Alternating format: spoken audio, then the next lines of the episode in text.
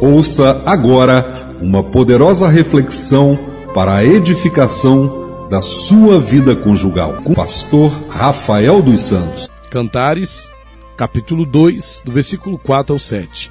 Levou-me à sala do banquete, e o seu estandarte em mim era o amor. Sustentai-me com passas, confortai-me com maçãs, porque desfaleço de amor. A sua mão esquerda esteja debaixo da minha cabeça, e a sua mão direita me abrace. Nós estamos, cada sábado, trazendo aqui uma ministração é, com base no livro de Cantares de Salomão, ou de Cântico dos Cânticos, esse livro que trata dos aspectos do amor conjugal, conforme nós temos falado aqui todo sábado. E hoje, é, agora nesse momento, eu quero falar com você sobre as ações do amor conjugal. As ações do amor conjugal. Quais são as ações do amor conjugal segundo Cantares, capítulo 2, 4 ao 7? Nós vamos ver primeiro as ações é, do esposo nas palavras da esposa. Então vamos lá? Primeiras, as ações do esposo nas palavras da esposa. Versículo 4: Levou-me à sala do banquete, levou-me à sala do banquete.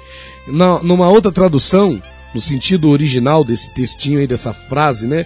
A sala do banquete, Está escrito não sala do banquete, está escrito casa do vinho. Casa do vinho. E nesse sentido, casa do vinho seria ali um local de prazer, né? Ou até mesmo essa casa do vinho dá o entendimento de é, a festa do matrimônio, né? A festa de casamento, aquele momento de festividade, de celebração é, do amor conjugal, do casamento, né?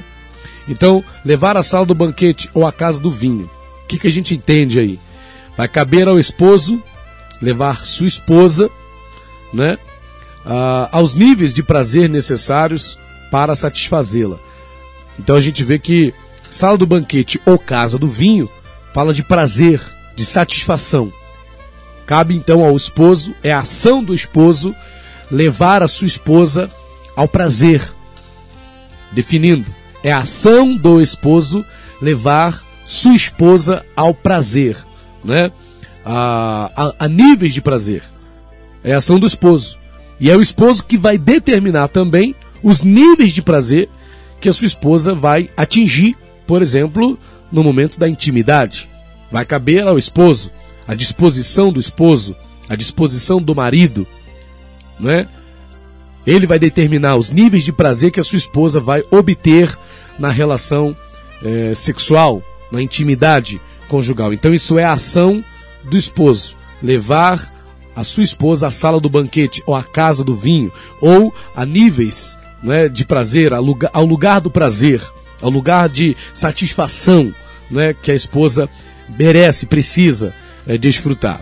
Segunda coisa, segunda ação é, do esposo, segundo esse texto, o seu estandarte sobre mim é o amor. O seu estandarte Estandarte era a bandeira, né? Era aquele mastro onde tinha ali a bandeira de manifestação de conquista né, do, do, do exército que vinha né, contra um outro exército. Então o estandarte era o indicador do exército, era o sinal do exército que estava vindo ali no campo de batalha.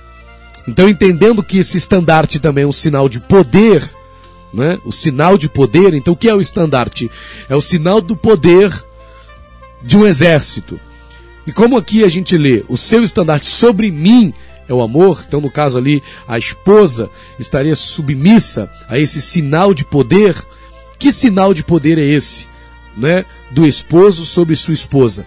Esse sinal de poder do esposo sobre a sua esposa deve ser o amor. Então, qual o sinal de poder que um homem deve ter sobre a sua esposa, sobre a sua mulher? É o amor. Por isso que a palavra de Deus diz: Maridos, amai a vossas mulheres. Maridos, amai. Não é mandado na Bíblia que a mulher ame o marido, mas é mandado que o marido ame a sua esposa. O sinal de poder de um homem sobre a sua esposa é o amor. O sinal de poder que eu devo ter sobre a minha esposa é o amor. Não é, uma, não é a marca de um tapa, não é a marca de um soco no olho, mas o sinal de poder que eu devo ter sobre a minha esposa é o amor. Isso é a ação do esposo, é a ação conjugal do esposo. Terceiro, terceira ação é, do esposo aqui, segundo esse texto, sustentai-me com passas. Que é fácil, não é? É tarefa do esposo sustentar sua esposa. E não estou falando aqui do sustento é, físico, né? Porque tem muita esposa que até questiona o marido. Tá achando que eu sou porca? Que eu vivo só para comer e o camarada traz comida?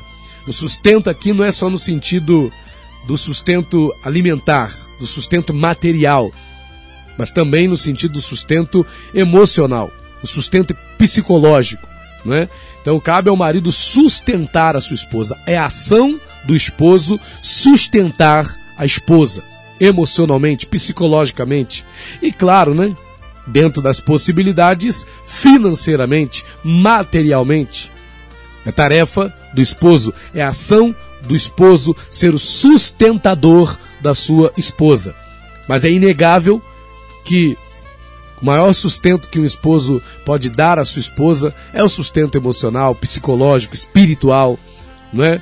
O homem deve sustentar a sua esposa de pé, deve sustentar a sua esposa para que ela permaneça firme, para que ela permaneça motivada, com palavras que dão sustento. E a palavra de Deus, ela sustenta. Assim, a palavra do esposo também vai sustentar a sua esposa. Essa é mais uma ação é, do esposo é, na vida conjugal. Quarta ação do homem aqui nesse trecho: confortai-me com maçãs. E aqui eu pego a palavra confortar, né? Confortar é tarefa do esposo, é ação do esposo confortar sua esposa, dispor para ela um ambiente confortável, onde seja possível as alegrias conjugais. Então é a ação do esposo ser confortável com sua esposa, propiciar um ambiente confortável, porque vai depender do marido, né? se o ambiente vai ser confortável. E aqui eu não estou falando se a casa é de pau a pique ou se a casa é de laje. Se é uma casinha na favela ou se é um apartamento luxuoso. O ambiente confortável aqui vai ser proveniente da postura do marido, né? O marido que propicia um ambiente confortável, ele vai conseguir fazer isso independente da estrutura que ele tenha independente da casa onde ele possa morar. Ele vai ser capaz de prover para sua esposa um ambiente confortável. Ah, mas a minha esposa é bagunceira. Não importa, não estou falando da bagunça. Se a esposa não é bagunceira, é bagunceira, ou se a esposa não é, se a esposa é organizada ou não é. Não é isso. Estou falando do homem. Ser o responsável por prover, por dispor um ambiente confortável para toda a família, principalmente para a esposa. Se ele não propicia isso, não é? Sendo um homem paciente, calmo, tranquilo, um homem que não fica ali enchendo o saco, o marido que não é perturbador da, da, da situação, porque tem maridos que são perturbadores da ordem, né? não trazem paz aos seus lares, seja porque tem os seus problemas de vício, né? seja porque tem, sei lá, alguma outra carência que não consegue suprir e aí quer descontar na esposa, e aí ele transforma e transtorna o seu ambiente e que não fica nada confortável, nem para ele mesmo, nem para sua esposa, que dirá para os seus filhos. É? Então é tarefa do esposo propiciar um ambiente confortável para que a sua esposa é, possa estar também confortável aí e aí, se é possível, as alegrias conjugais, as alegrias do amor conjugal. Quinto, quinta, quinta ação do esposo aqui nesse texto, quinta e última, né? A sua mão esquerda esteja debaixo da minha cabeça e a sua mão direita me abrace. Eu acho muito lindo isso aqui, porque ele denota o quê? Esse, esse, esse zelo, esse carinho do esposo para com a sua esposa, né? Vai caber ao esposo permitir a esposa estar totalmente envolvida por seus braços, por seu carinho. Então o esposo, ele usa seus braços, ele usa sua força, sim, para quê? Para acariciar, para cuidar, né? Para manter a esposa perto dele, abraçada junto a ele. Né? E aqui diz: a sua mão esquerda esteja debaixo da minha cabeça e a sua mão direita me abrace. Isso aqui é um envolvimento, né? um envolvimento carinhoso. Né? Então o marido está com a mão é, é, direita, né? esquerda, debaixo da sua cabeça, ou seja, aproximando o seu pescoço, né? puxando o seu pescoço, sua cabeça para perto do seu rosto, e a mão direita ele abraça o seu corpo, trazendo ela para perto de si. E é isso que a esposa quer, nessa proximidade, né? com o marido, ela quer estar perto do seu marido, ela quer estar junto do seu marido. Talvez os maridos são, são muito relapsos nisso, né? Deixam as esposas a Deus dará, deixa a esposa distante e só quer se aproximar da esposa na hora do vamos ver, né? Na hora do bem bom mas no decorrer do dia fica ele para lá e a esposa para cá. E só vai querer se juntar com a esposa na hora que lhe importa. Isso é perigoso. Então essas são as ações do esposo, segundo esse trecho de Cantares 2, do versículo 4 ao 7. Porém, nós temos aqui também dentro desse trecho as ações da esposa. Quais são as ações da esposa aqui? São apenas duas. E quais são essas duas? No versículo de número 5, eh, parte B, diz assim: olha porque desfaleço de amor. Sustentai-me com passas, confortai-me com maçãs, porque desfaleço de amor. O que, que é esse desfaleço de amor? É, em resposta às ações apaixonadas né, e amorosas é, do marido, a, a esposa responde com paixão ardente, com amor faminto pelo seu esposo. Ela demonstra que está, ela corresponde. Né? Esse desfaleço de amor aqui é uma correspondência é a esposa correspondendo às investidas bem-sucedidas, carinhosas e amorosas do seu esposo. Então, essa correspondência, nós vemos aqui nesse texto, na esposa dizendo: desfaleço de amor. Estou completamente apaixonado, em outras palavras. Estou perdida de amor por esse homem, pelo meu marido. Estou, é uma paixão ardente, é um amor faminto que ela sente pelo seu esposo, em correspondência às suas investidas carinhosas, em correspondência às suas investidas apaixonadas. A sua outra ação, a sua segunda ação aqui, nesse trecho, é o seguinte: versículo 7, é a ação da esposa. Conjuro-vos, ó filhas de Jerusalém, pelas gazelas e servas do campo, que não acordeis, nem desperteis o meu amor, até que queira. Qual é a ação aqui? Qual é a ação?